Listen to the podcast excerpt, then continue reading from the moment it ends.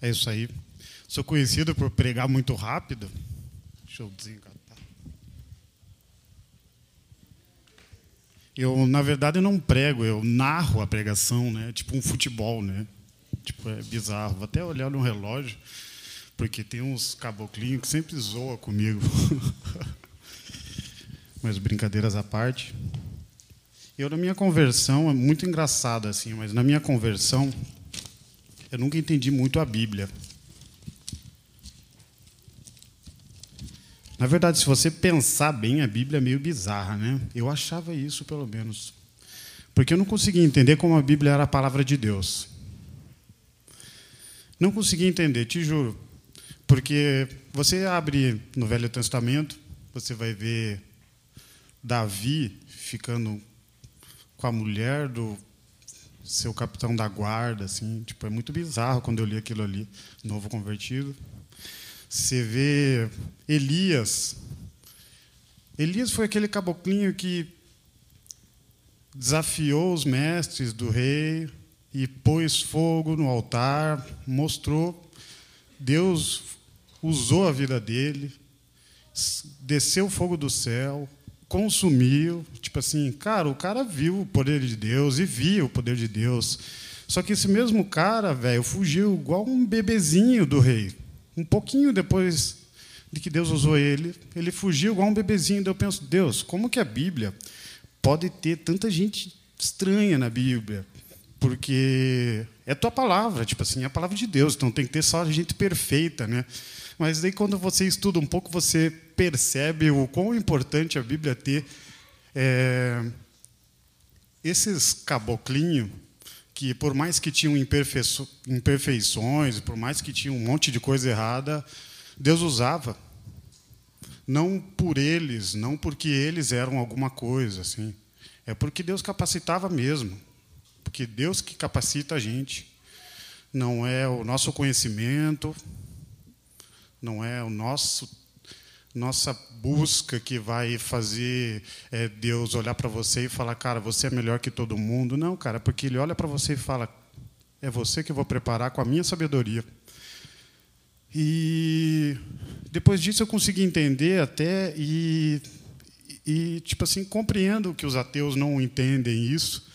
Quando eu, eu vou discutir com algum ateu, é engraçado porque os caras conseguem eu acho que deve, eles devem ter uma Bíblia com as marcações de tudo que tem de estranho na Bíblia, só para poder falar, cara, esse cara é pecador, velho.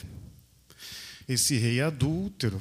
Salomão teve mil mulheres, pelo amor de Deus, mil mulheres. Você está louco? Uma já é difícil, né? Mil mulheres, cara. Tipo, então, tipo, é, só que eles não compreendem que Deus usa a gente mesmo nós imperfeitos, nós malas sem alça, nós que estamos prontos para poder fazer a obra deles, mas só que a gente está sempre pecando, sempre pedindo perdão e buscando. Na verdade, ele olha o nosso coração.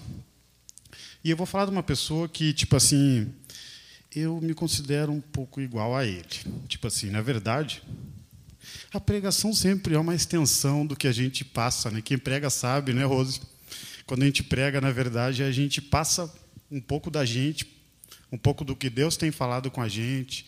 Então a gente não, não é melhor que todo mundo, ao contrário, a gente passa o, a nossa experiência e o que Deus tem falado. Então eu quero que você abra em Jonas. Esse caboclinho aqui, igual diz meu professor, esse caboclinho. Jonas 1. É aquela. Eu não mandei as paradas para você, né, Fábio? Poxa, eu imaginei que eu mandei, daí para mim tinha ido. Estranho, né? Na próxima eu envio. Então, Jonas, Jonas 1, é, tá, é, do 1 a 10. Ah, cara, que letra pequena. Alguém tem lupa aí?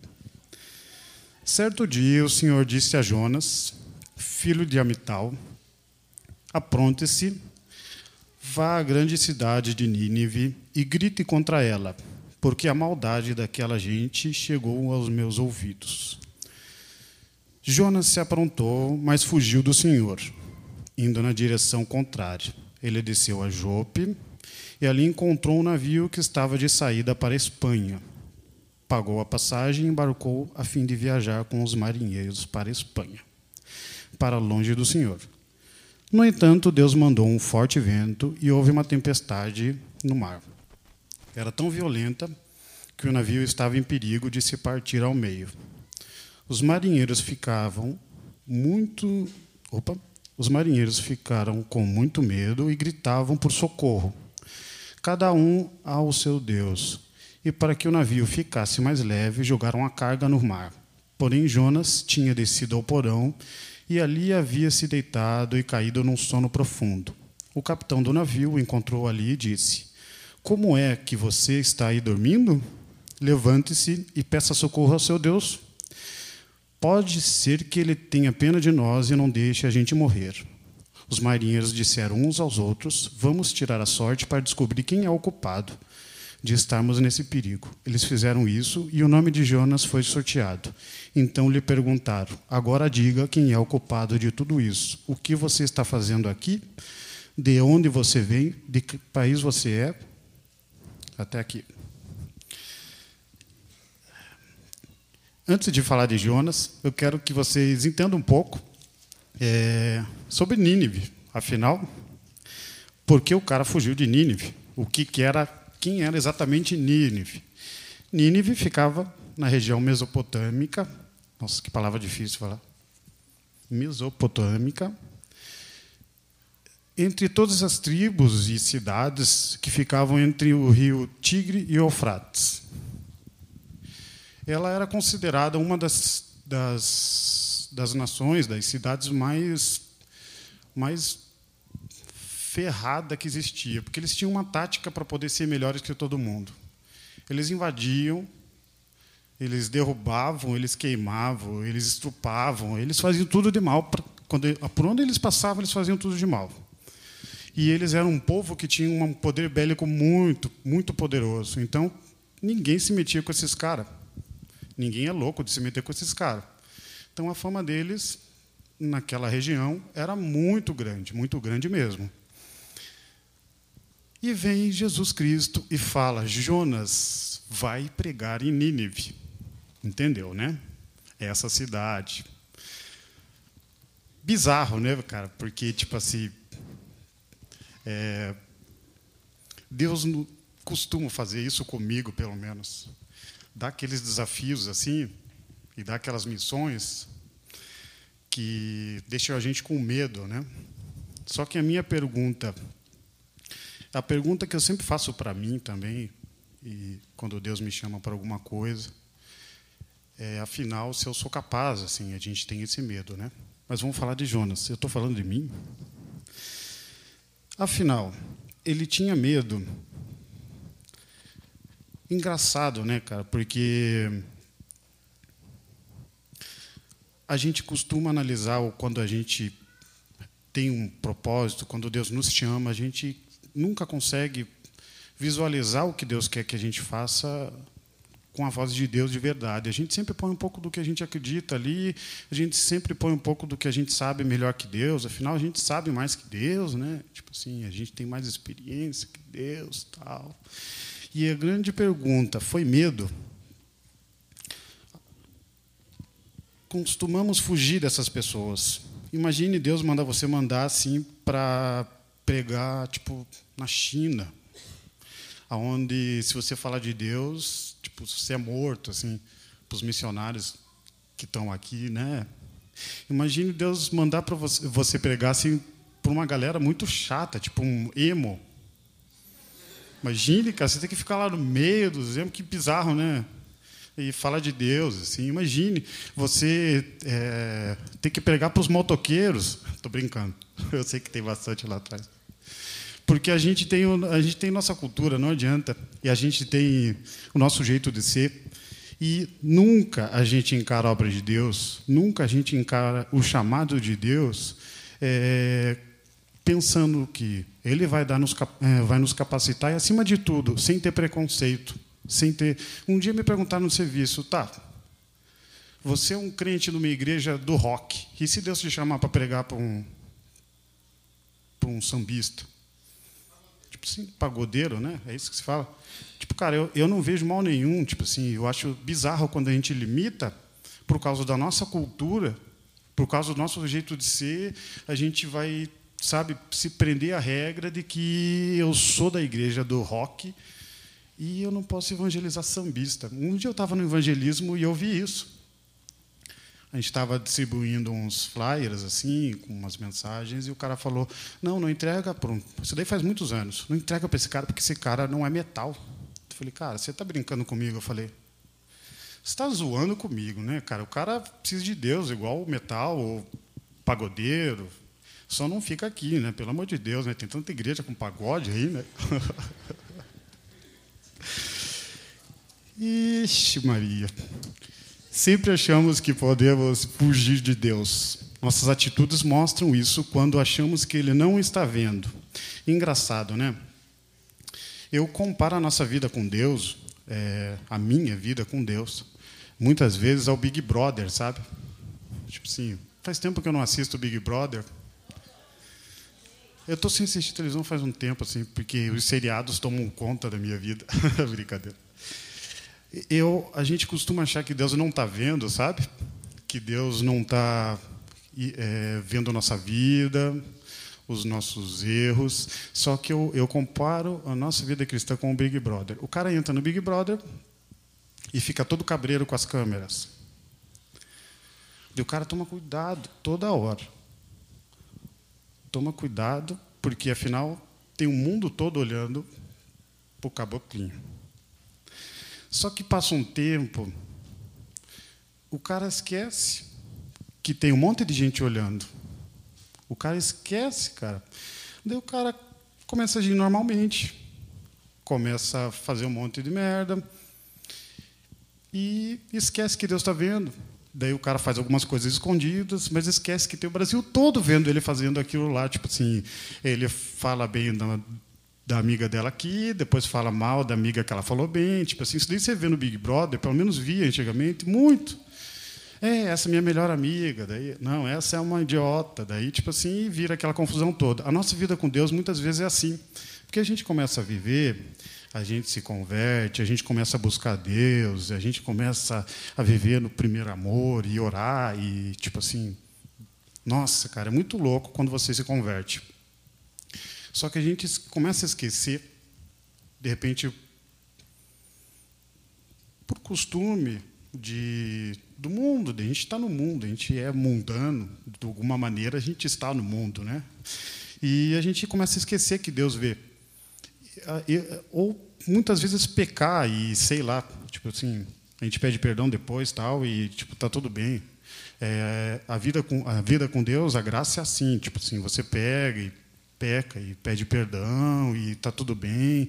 E a gente não se esforça achando que só você trabalha e, tipo, ah, eu não vou ler a Bíblia porque ah, está louco, eu trabalho para caramba. Tá, eu não vou buscar Deus porque eu tenho muito mais coisa para fazer, como se todos nós aqui, nesse horário, agora, não tivéssemos mais nada para fazer. Tipo assim, eu garanto, assim, que todos nós temos alguma coisa a fazer. E se você parar para pensar, você arranja um motivo para não vir na igreja, um motivo para não orar, para não buscar, mas tipo assim, cara, é muito rápido, cara, achar esse motivo. Muito rápido, cara. Achar esse motivo de não buscar Deus, de não fazer a obra, de se desanimar. E de repente foi isso que Jonas pensava. Quem sabe foi isso? Brennan Manning fala: Deus nos fez a sua imagem e semelhança e nós retribuímos a gentileza. Deus nos fez a sua imagem, só que às vezes a gente acha que Deus tem aquele jeito igualzinho nosso, assim. Então a gente começa a usar esse tipo de malícia mesmo, esse tipo de preguiça, porque a gente acha, ah, mas Deus, Deus é do bem e tal, e tipo assim, não importa, e, e a graça está aí, e está todo mundo feliz, e é isso. Só que é ao contrário, é a gente que tem que seguir, não é Deus que tem que seguir a gente. Mas continuando, tem uma parte aqui que é em Jonatas 1:5, que é a parte assim que eu mais acho louco do versículo, que os marinheiros ficaram muito é, com muito medo e gritavam por socorro, cada um ao seu Deus. E para que o navio ficasse mais leve, jogaram a carga, tal, tal, tal. Daí aqui embaixo ele fala que Jonas estava dormindo no meio da tempestade. Tipo assim, cara, quem me conhece sabe que eu odeio tempestade com vento. Chover, tudo bem, mas tempestade com vento é horrível. Não sei se é só eu, mas eu já me imagino o telhado saindo e as paredes caindo. Tipo assim, cara, eu fico acordado a noite toda quando tem tempestade com vento. Aquele barulho uh, me atormenta. Eu fico imaginando o caboclinho dormindo no porão do navio enquanto a parada estava acontecendo. É bizarro, né? Mas se a gente transferir isso para o nosso ministério, quando a gente está trabalhando no nosso ministério, ou está vendo as pessoas, a gente vê o louvor e pensa, putz, cara, mas podia ser melhor, cara. Eu acho que o Niltinho não toca tão guitarra assim, cara, tinha que ser outra pessoa para tocar guitarra. Ou aquele ministério ali, cara, não sei não, cara. Acho que aquele ministério não vai para frente, porque eu acho que as pessoas não são tão capazes assim. E o barco está afundando. E as pessoas estão passando dificuldade para poder tentar aquilo lá, é, fazer aquilo lá acontecer. As pessoas estão se esforçando, se dobrando em dois, enquanto a gente está dormindo no barco e pensando, cara, esses caras não sabem fazer o negócio. Imagine você afundando, teu ministério afundando, teu barco afundando, igual a gente faz muitas vezes e olha e consegue ver defeito. Brasileiro, eu consigo ver defeito demais, demais. Só que a gente não consegue estender a mão para ajudar. A gente prefere ficar dormindo. E o engraçado, se você ler no capítulo 6, do, do 6 até o 9, é que o capitão começou a fazer de tudo, cara. Ele começou a jogar tudo fora do navio, ele começou a, a jogar a carga dele. E ele não sabia que o problema não era ele. Será que o cara não pensava que, de repente, cara, ele não tinha. Se for transferir para o nosso ministério, será que ele não pensava que, de repente, cara, será que eu não estou buscando tanto a Deus assim? Porque está dando tudo errado, cara. Será que eu não treinei tão bem ou não ouvi tão bem os meus liderados? Será que eu não servi tão bem? Será que eu preciso dar mais tempo? E o navio está se afundando. E ele jogando toda a carga fora do navio. Será que a gente não faz isso muitas vezes com o nosso ministério? A gente esquece de olhar para dentro dele, procurar o problema dentro do ministério. Sabe aquele Jonas que a gente deixa entrar muitas vezes, porque às vezes é mais fácil você, sei lá, você monta uma banda e chama um cara que não é de Deus, mas a gente evangeliza ele durante o processo de, de ensaio da banda, ou sei lá, cara. Eu acho que não tem nada a ver ter um cara que não tem a mesma fé que eu num trabalho. O cara sabe que, a, que o nosso trabalho é cristão, então acho que não tem nada a ver.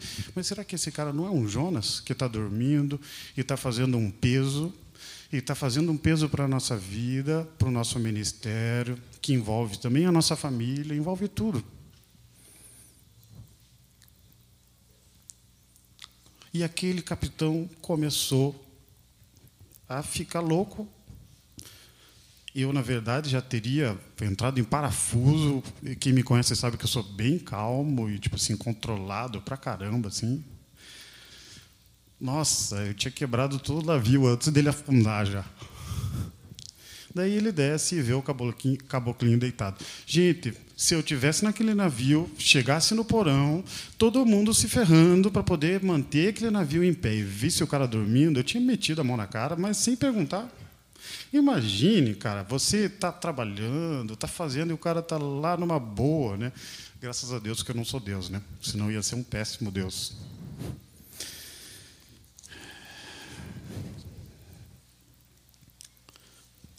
Será que a gente está dormindo igual Jonas? Essa pergunta eu me faço assim, porque a gente passa por muitas lutas, sabe? Eu ultimamente assim tenho passado por um período de desânimo, só que engraçado, né? Quando a gente começa a passar por esse período de deserto assim, como Deus fala com a gente, como a gente busca a Deus, né? Eu tenho tido, nossa, eu sempre falo que que Deus não fala tão claramente comigo assim, me fala por códigos assim. Ele me fala de uma maneira assim tão que eu tenho uma raiva e ao mesmo tempo gosto porque tipo assim me faz buscar mais a ele assim. E ele sempre no final é, nos ajuda e acolhe, não adianta. Deus ele é perfeito, ele sabe por que, que a gente passa por esse tipo de problema e afinal, só que o grande pergunta que eu faço, será que é uma aprovação? Será que eu estou dormindo no barco? Será que eu estou dormindo no meu ministério, na minha igreja? Será que eu estou dormindo e deixando o meu líder se ferrar, e deixando o meu pastor se ferrar, e deixando é, todo mundo se virar. Afinal, cara, eu trabalho, eu tenho minha vida independente, né? eu ganho meu salário e tipo assim vivo minha vida do jeito que deve ser e, e venho para a igreja tal e beleza né só que a gente esquece que a gente é um corpo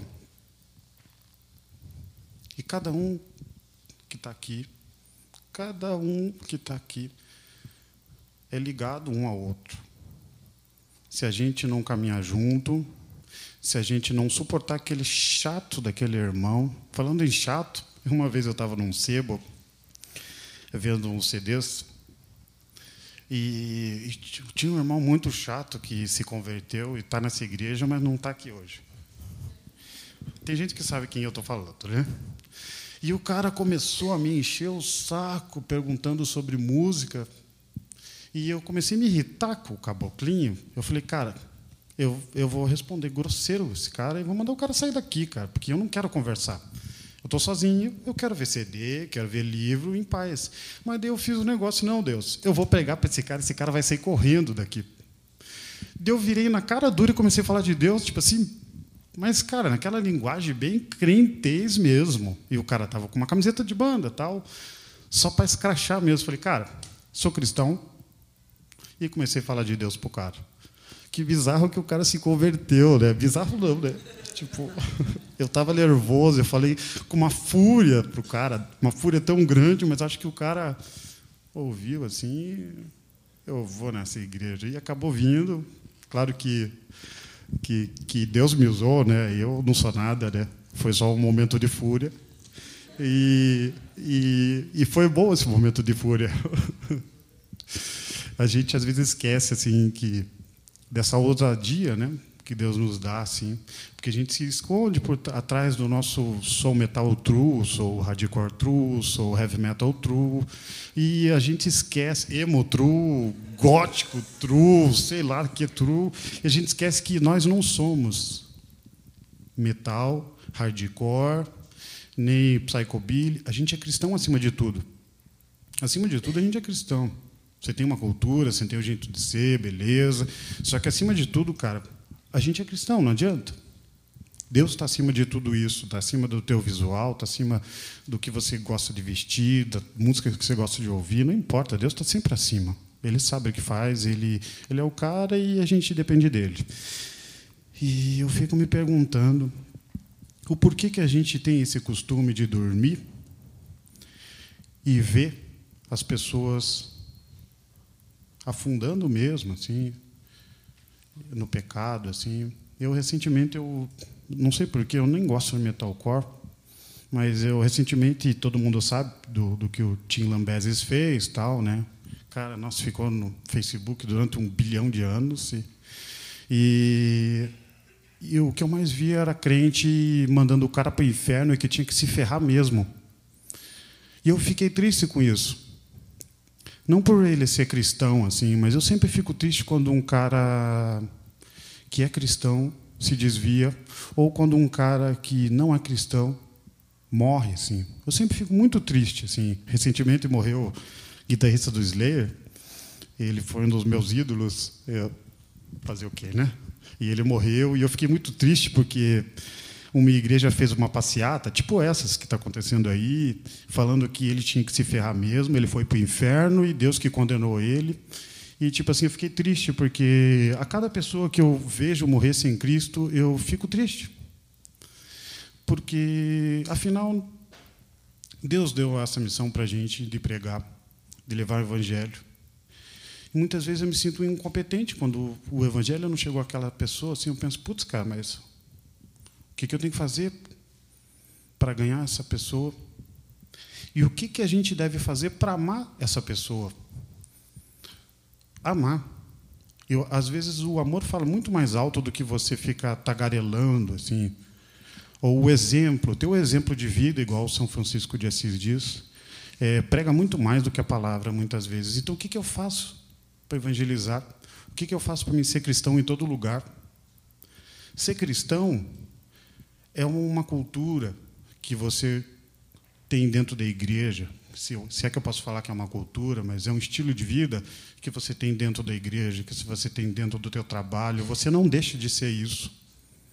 E amar ao próximo, amar a obra e ajudar uns aos outros é uma coisa básica dentro do evangelho que a gente não faz. Eu não faço muitas vezes principalmente quando eu vejo um emo entrando dentro da igreja, porque é estranho um emo, né? Tem emo aqui. Eu estou brincando com vocês, tá? Ou tem um emo ali, né? Estou brincando com vocês, nem tem preconceito. Você é emo? É, rapazinho. Que vergonha, hein? E porque a gente costuma deixar a nossa cultura falar mais alto, não adianta. Mas eu estou sempre me pegando e olhando para Jonas e falando, tá, tá, daí Deus, é isso que você quer? É esse preconceito que move minha vida, que você quer que fale mais alto? E eu estou sempre tentando deixar esse preconceito em casa. Estou sempre deixando, tentando deixar esse preconceito assim e ter esse amor de ver o barco afundar mesmo, de ver o navio afundar e tentar fazer alguma coisa, cara. Nunca é perdido. A gente costuma desistir muito dos nossos ministérios, porque a gente acaba ou, ou tendo o nosso ponto de vista e a gente acaba achando que a gente tem muito mais coisa para fazer assim do que ficar dentro da igreja. Eu constantemente pensava que tem muita gente na igreja para poder trabalhar, então tipo assim é, é idiota você ficar se preocupando com a igreja. A gente pensa isso muitas vezes, muitas vezes, porque cara, a gente pensa na gente só. E aí eu pergunto: e Jonas?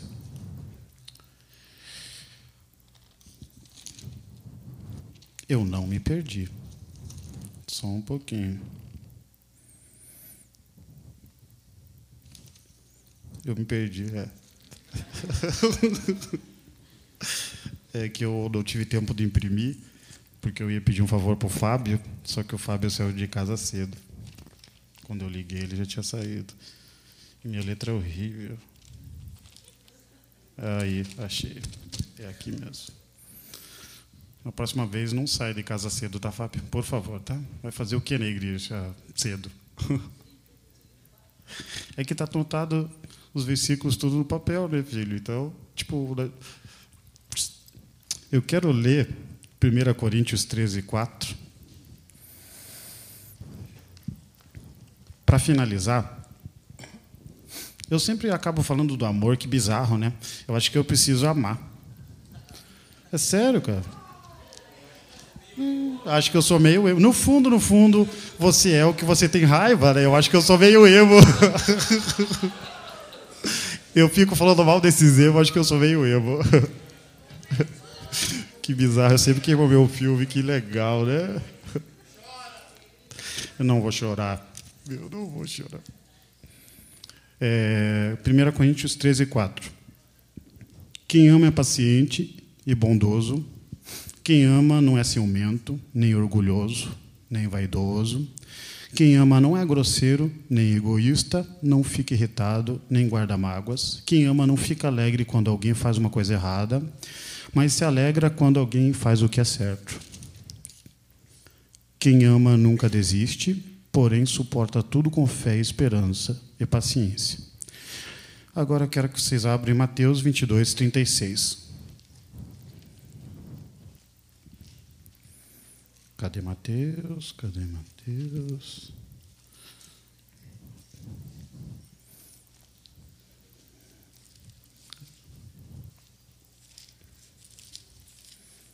Ah, que droga, eu marquei aqui.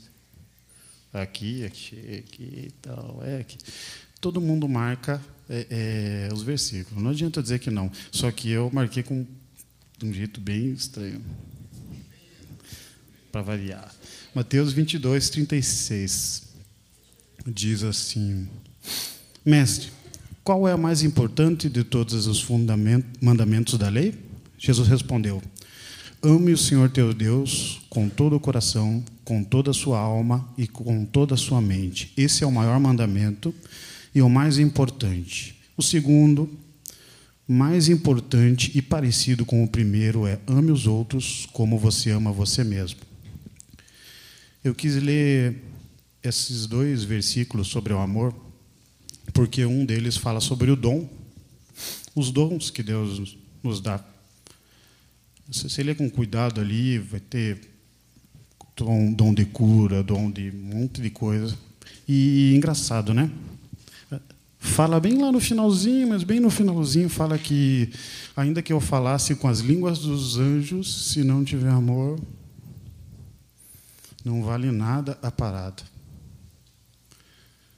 E depois vem Mateus falando sobre as leis de Deus e Cristo fala que o amor a Deus e ao próximo, ao mais importante, eu sempre me perguntei por quê.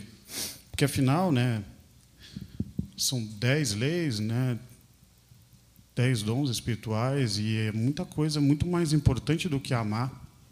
E eu nunca entendi porque o amor é o mais importante. Depois de muito tempo, eu fui entender uma coisa tão óbvia. Se você não ama, você não consegue profetizar, se você não ama, você não olha para o teu inimigo, você não suporta, você não ajuda. Se você não ama, você não trabalha na casa de Deus, você vai querer ficar em casa. Se você não ama, você não faz a obra de Deus. O amor é o segredo de tudo. Deus amava muito, ao ponto de se desfazer para poder virar essa coisa muito pequena, muito pequena que a gente é.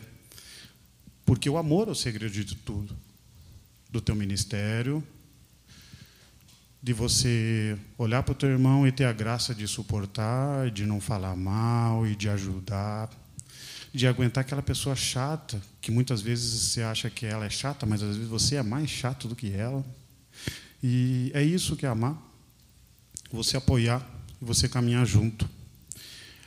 Era isso que eu tinha para falar sobre esse Jonas que muitas vezes esqueceu que a, a mesma graça com que ele tinha e que o Velho Testamento fala bastante sobre a graça, se você se você lê Juízes, se você lê Reis, você vai ver muita graça de Deus ali. E se você lê Jonas, no final diz que Jonas diz que Nínive se arrependeu. Mateus 22, bem no finalzinho, diz também que Nínive se arrependeu e Jonas é, foi um mau exemplo. Porque eu acho que o segredo é esse. Você não esquecer que você tem a mesma graça à tua disposição que aquele jaguara pecador. E que a gente só tem uma vantagem, que não é bem uma vantagem, é que a gente aceitou, a gente foi escolhido, enfim, seja o que você, a linha de pensamento que você tem, a gente foi, Deus tocou no nosso coração e a gente olhou para Deus e a gente foi escolhido desse jeito, cheio de erros, cheio de falhas. Deus nos aceitou desse jeito e muitas vezes eu e você esquecemos de usar essa mesma graça para com as pessoas que a gente não gosta ou que fazem um monte de merda e a gente sempre acha que a gente faz menos merda do que os outros. Eu penso assim, muitas vezes. Então, eu quero orar para finalizar. Ou eu chamo o Christopher. Vou orar para finalizar, então, já que eu falei. Obrigado, Deus, por esse culto que a gente possa, Senhor, aprender a amar uns aos outros, Senhor, como a Bíblia diz.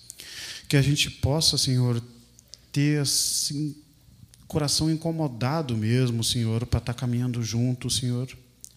Para, em vez de ficar perdendo tempo em apontar erros, exortar e ajudar e, e ver a pessoa realmente seguindo e melhorando, Deus. Eu te agradeço, Pai, porque o Senhor colocou pastores, Senhor, no meu caminho que tiveram muita paciência comigo, Deus, muita paciência mesmo, Senhor. E amigos, Senhor, que caminharam, exortaram, Senhor, e me abençoaram sempre, Senhor. Eu te agradeço por isso, Senhor, que todos os dias, Senhor, o Senhor coloca essas pessoas no nosso caminho, Senhor, que a gente possa ter essa consciência, Pai, que a gente possa ter, Senhor, essa graça dentro do coração de saber que nós não somos maiores do que ninguém, Senhor. A gente tem a graça, Senhor, a gente tem o privilégio, Senhor, a gente tem, Senhor, o essa oportunidade, Senhor, de realmente, Pai, ter o Senhor como centro das nossas vidas, Senhor. Que a gente possa ter a graça, Senhor, de suportar uns aos outros, Senhor, e fazer diferença mesmo, Pai. Seja no nosso meio, seja no, no meio secular, no meio cristão, não importa, Deus, que a gente possa ter essa graça, Senhor. Isso que eu te peço, Pai. Amém. Tchau. Brincadeira. Acabou o culto.